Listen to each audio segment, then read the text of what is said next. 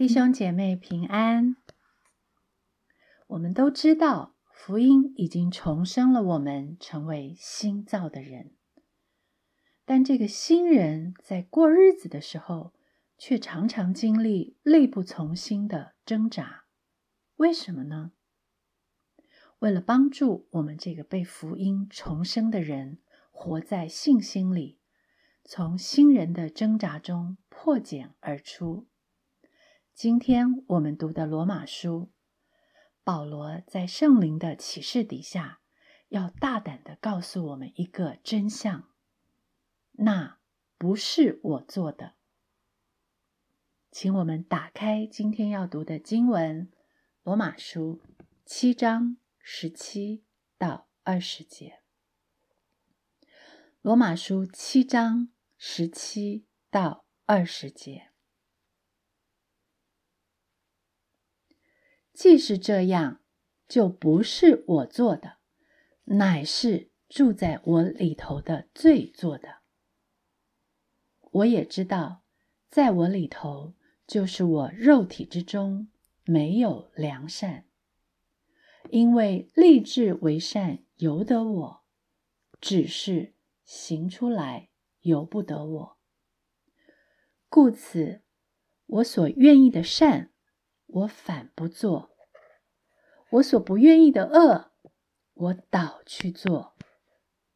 若我去做所不愿意做的，就不是我做的，乃是住在我里头的罪做的。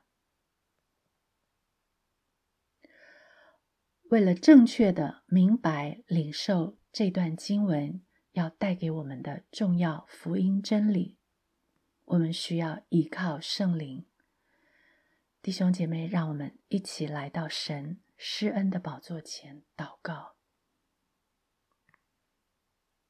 亲爱的圣灵，恳求你亲自开启我们每一个人属灵的眼睛，赐下属灵的信心，让我们这一群被你宝血重价所买赎的人，既靠着圣灵入门。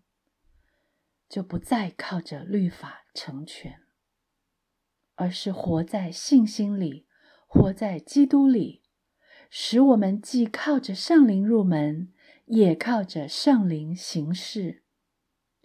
让我们不要废掉神的恩，使我们一举一动活出圣灵心灵的新样。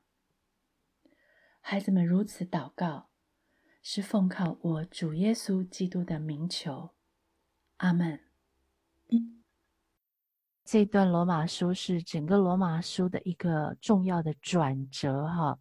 前面告诉我们，呃，福音是什么，然后人在福音底下，呃，发生了什么事情，然后接下来第七章讲到。第六章告诉我们在福音底下有一个新人诞生了，是不是？我们的旧人已经死了，是完全的死了，有一个崭新的、全新的人诞生了。但是这个新人呢，在第七章告诉我们，这个新人虽然生出来了，可是呢，他好像在一个挣扎里面，他没有办法，好像呃很。自然的有一个呃该有的一举一动的新生的样式，而且这个新生的样式是不不再跟以前我们的行为模式一样，是脱胎换骨的，是一个心灵的新样，不是遗文的旧样。好，那这个挣扎的现象是什么呢？就是啊，一旦有诫命、有律法出现的时候，我们这个人呢反而是死了。这个本来已经活过来的人呢。啊，本来这个旧人死了嘛，新人活了，对不对？然后这个呃活生生的新人呢，他还住在一个肉体里面，而这个肉体呢是已经卖给罪的，所以会有一个现象，就是一个看起来非常矛盾的现象。什么现象呢？就是在诫命的面前呢。我们所愿意的，我们并不做；我们所恨恶的，我们倒去做了。而且，这整个做出来的事是让我们非常的不理解、不明白的。我们很困惑的，啊，那讲到这里，我不知道大家都有没有类似的经验？你有没有经验过？你做了一件你非常懊恼的事，说：“哎呀，我怎么会这样做呢？”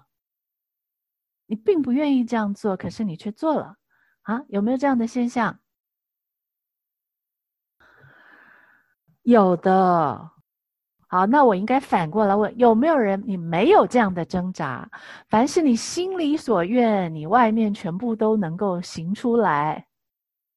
如你所愿的行出来，心里所不愿的，你外面都能够禁止不去做。有没有这样的人？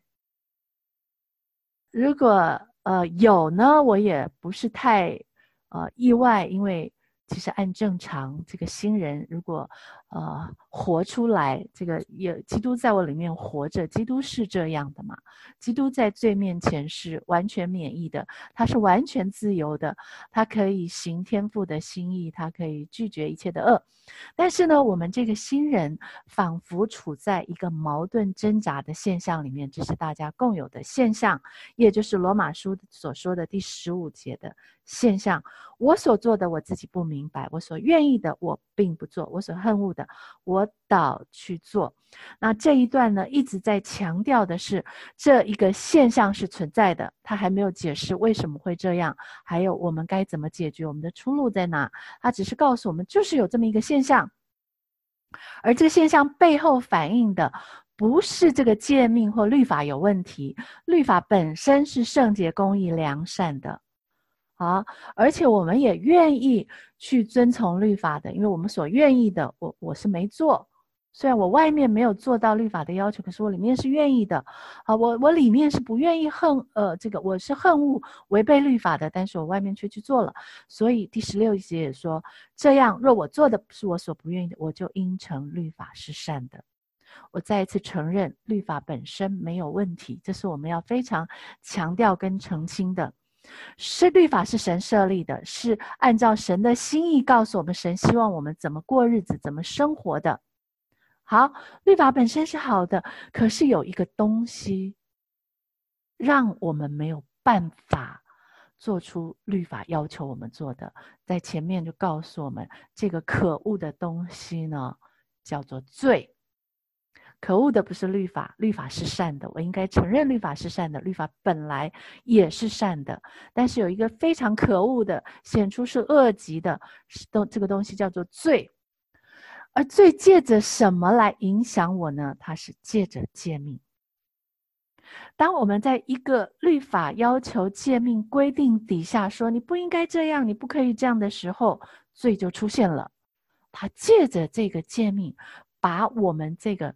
属属乎肉体卖给罪的这个身体呢，带到一个窘境，或者带到一个尴尬的境界，就是这个贱命在我们面前本来是要引导我们向善的，它反而激发了我里面的恶欲，反而激发我一个贪念，说：“哎，我我可以，我可以做到，我就是呃，我就是努力立志为善就好了。”好，但是事实也告诉我们，励志归励志，后面下文这个十十八十八节告诉我们，励志为善由得我，志是行出来有不得我。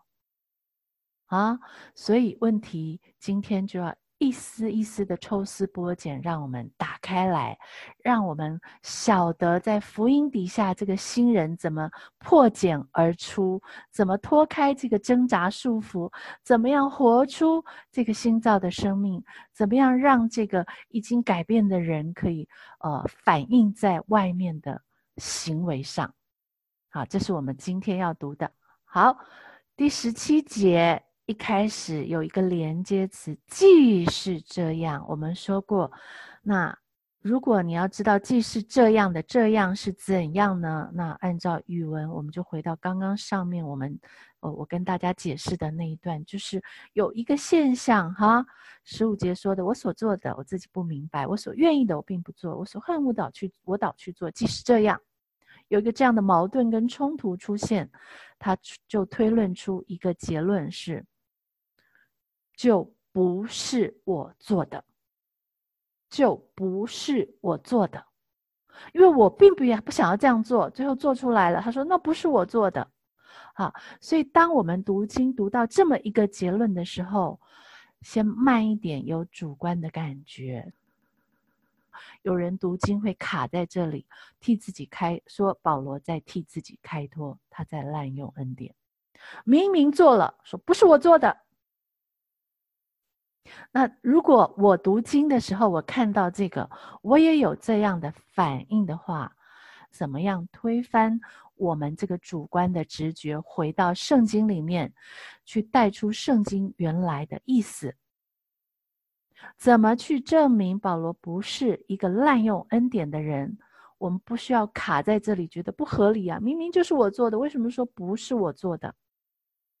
大家明白我的意思吗？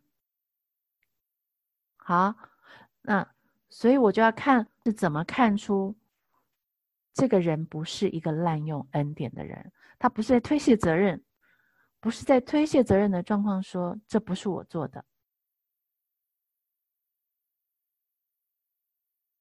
怎么看得出来？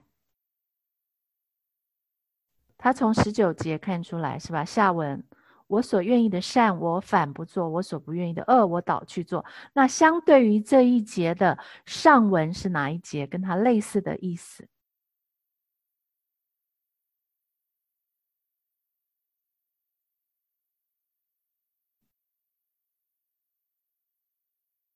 等于是一个重复了两句重复，然后又加强了语气，是不是？哦，十五节。十五节很好，所以好像这个上下文成为一个防火墙，有一个防火墙把中间这段经文的意思给保护住了，你不能主观的去解释它。从上文，既然这个人他心里是愿意做，呃，心里是愿意做好的。好，他并没虽然外面没做出来，他心里是不想做坏的。虽然外面做出来的，啊，上下文都是这么说的，对不对？他愿意做好的，愿意呃符合律法的，愿意想要呃照着律法去做的。好，所以呢，这一个人不是一个滥用恩典或者一个为自己开脱、我推卸责任的一个人。啊，所以这个就不是我做的，一定有它的道理，好吗？作为一个新人，如果你照着律法去做，那是死路一条。为什么呢？因为我是卖给罪的，言下之意，我是身不由己的。我们这个新人还住在我们的肉体身体里面，好，而我这个身体呢？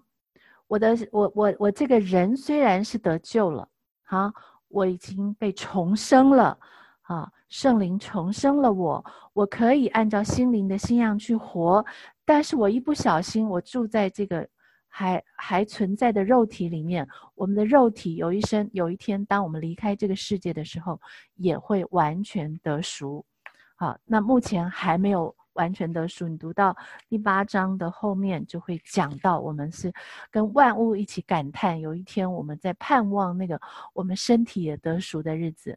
我们现在还住在这个肉体里面，这个肉体呢，它是已经卖给罪了，它是会在呃罪在那里蠢蠢欲动，借着一些机会，就会想要我们的身体，我们这个肉体献给他。去顺着它而做，明白吗？所以呢，在一个状况下，这个肉体好像会活跃起来，就是在借命来到的状况底下。因为借命律法是属乎灵的，而我是属乎肉体的，这两个东西放在一起的时候是格格不入的。我这个身体，这个属乎肉体的身体，卖给罪的身体，想要去达到那个在属灵的状况下才能达到的律法要求，是不可能的。所以保罗在这里做了一个划分，第十七节他说：“既然是这样一个我们观察到的一个矛盾挣扎的现象，就反映出一个事实：我这个外面的行为不是。”我里头这个人做的，明白吗？乃是住在我里头的罪做的。他这里用一个里头，其实不是讲我们里面那个人，是指肉体里头。乃是住在我肉身肉体里面的这个罪，他去发挥了他的舞台，然后让我产生了一些罪恶的行为，不符合律法要求，或者是律法要求我的，我做不到；律法不要我做的，我反而去做了。这不是我里头那个人做的，是住在我肉体中的罪做的。所以，这一个。外面的外显的行为，他我们要对他有一个清楚的认知，那不是我里面的我做的，那不是我做的，那是住在我身体里头的罪做的。好，我不知道大家在情感上能不能够接受这个划分，因为你一定要先接受这一步，我们才能讲到下一步，可以吗？我们跟着圣经走，就算情感接不上。你在客观上知道这个事实，然后让我们的情感慢慢跟上，可不可以？好，十八节说，我也知道，在我里头，就是我肉体之中没有良善，因为立志为善由的我，只是行出来由不得我。这是我们非常熟悉的一段经文，也被我们大多数的时候错误的断章取义拿来传福音，对慕道友说。你知道吗？你没有信主，所以你怎么立志想要做好，你都做不好的。但是哪知道罗马书里面说的，正是我们这些已经重生得救的新人。福音不只是给慕道友，福音是给基督徒，给还不明白福音的奥秘、福音的大能，耶稣基督在十字架上所成就的这一群基督徒的。好消息，过得很软弱、很捆绑、没有自由的基督徒需要福音，就在这节经文里面。你如果不彻底认识这个已经卖给罪的肉体，他在诫命面前是是一败涂地的，他是不可能，呃，立了志就去做到的。你得认清这个，你先认清这个。你才可能真正的有好行为，发自内心的，而且是心灵的新样的行为。好，那他就解释了为什么在肉体之中没有良善，因为我们观察到的一个现象是，你可以立志为善，但是你行不出来，你这个肉体的我是行不出来的。既然他行不出来善的，就表示他是没有良善的。这样的一个推论，就是从这个因为的连接词，就在语文里面上下文里面找出来的。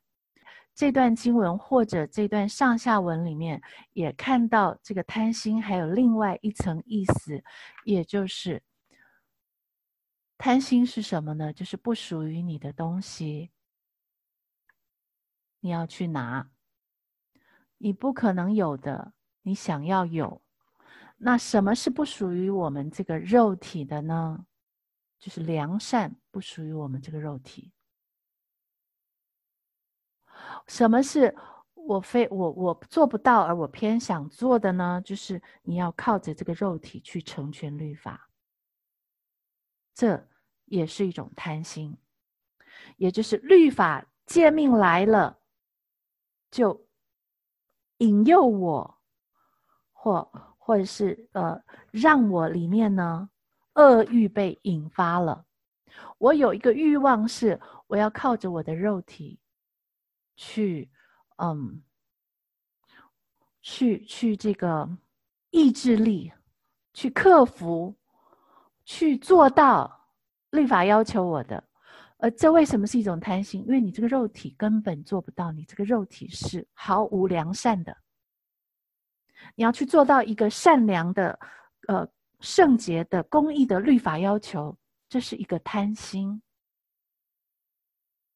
越是有诫命，你越要去守，越要靠自己立志去做到，那那你的贪念就会更强。我不知道我们。解释清楚这两个贪心，一个是诫命叫你往东，你偏要往西，你偏不要；诫命要你去做的，你偏不做；诫命不要你做的，你偏要做，这是一种贪。另外一种贪是，你用你这个已经卖给罪的、毫无良善的肉体，要去做一个良善的律法要你做的事，这是一种呃不属于你的，你偏偏要。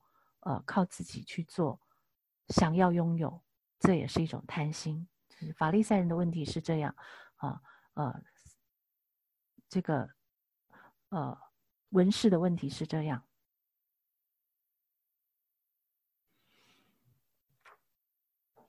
律法主义底下，要靠着。这个已经卖给罪的没有良善的肉体，他本来不属于他的，他不是属灵的，他要去做属灵的事，又做不到，这是一种贪。好，这个欲望会在诫命面前被引动。好，大家可以跟上吗？有没有不明白或不能接受或不理解的？嗯，是我。好，请说。我想问一下，刚才就是这个地方哈，就是说，嗯，呃，比方说，呃。做做一件事情，我就想把这件事情做好，对，呃，就想表现出来，在行为上表现，对，做得好，怎么对？但实际上，按圣经来讲，就是说，在这里面讲的，就是实际上也是一种贪心，是不是？呃，等一下，行为要好，不是一种贪心，因为我们确实，我们每个基督徒，我们一举一动要有新生的样式嘛，我们已经是一个新造的人，我们里当里外合一，是不是？对呀，所以要行为好本身没有问题，问题。这个行为也是律法要求的嘛？律法要求你要有这样的行为嘛？问题出在你哪走哪一条道路，才能够让你有发自内心的心灵的新样的好行为。弟兄姐妹，听完了录音，你是否明白了我们这个被圣灵重生的新人，如今还住在肉身之中？是否明白为什么圣灵要启示保罗，告诉我们：当我们懊悔、错愕，行出了心里所不愿意的恶，或是力不从心，行不出心里所愿意的善，不要怀疑福音的大能，不要以为旧人还没有死，不要否认新人已经诞生，而是要将我们所做的。与我们里面的新人区分开来，不要小看这个认知上的区分，因为它带我们认清一个事实：这些力不从心、里外矛盾的现象，不是我，不是我里面的新人做的，乃是住在我们肉体里的罪做的。因为只等到将来有一天，我们的身体也完全得赎之前，我们这个已经卖给罪的肉身是毫无良善可言。想要活在律法之下，靠着毫无良善的肉体去立志为善，以属肉体的去达到属灵的律法要求，是完全冲突的，也是不可能的。但是大多数的基督徒只强调要有外面的好行为，只懊恼自己为什么没有做好，并不知道区分那不是我做的有多么重要。我们的出路在哪里呢？要走哪一条道路，才能真实满足属乎灵的圣洁、公义、良善的律法要求？让我们渴慕接下来的罗马书，继续告诉我们新人的盼望。我们下次见。